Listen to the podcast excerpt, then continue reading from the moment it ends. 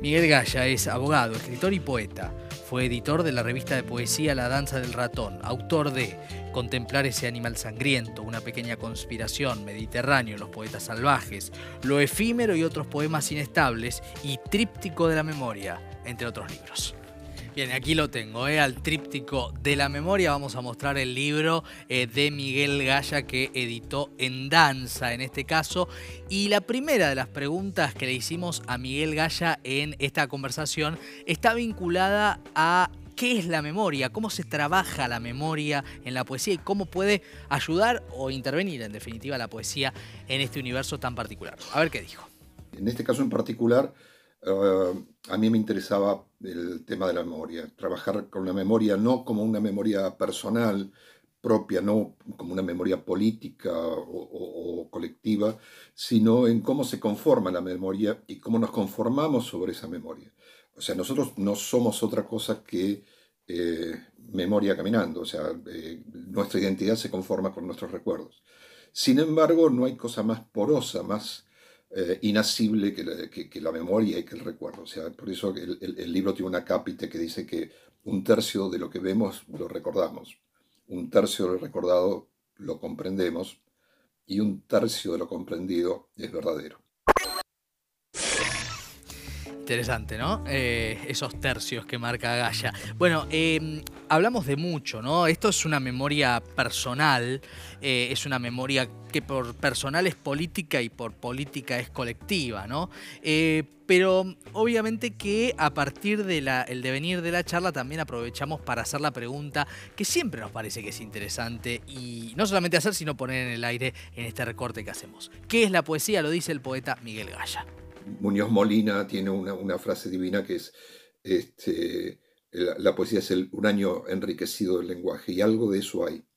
Hay una condensación de sentido en, en la poesía. Una especie de percepción ampliada de que lo que vemos en forma cotidiana no es todo lo que hay. Producir con escritura esa experiencia. Entonces, ahí es donde tiene el valor de la palabra, el valor de uranio enriquecido. No es una palabra que se escribe para informar de algo como en la vida cotidiana, como nos hablamos en este momento. O sea, vos estás tratando de recargar a las palabras de, de, algo que transmite una, una emoción. Cuando se logra hacer eso, bueno, estás ante un poema. Interesante, ¿no? Eh, algo de la charla, ¿no? Son largas charlas a veces o un poco más extensas que lo que los tiempos televisivos nos permiten, que es un aperitivo, una invitación, ¿no? Acá una vez más el libro, el tríptico de la memoria, eh, es un largo poema en definitiva, ¿no? Eh, que se va continuando. Vamos a escucharlo leer a Miguel Gaya uno de los fragmentos de este libro.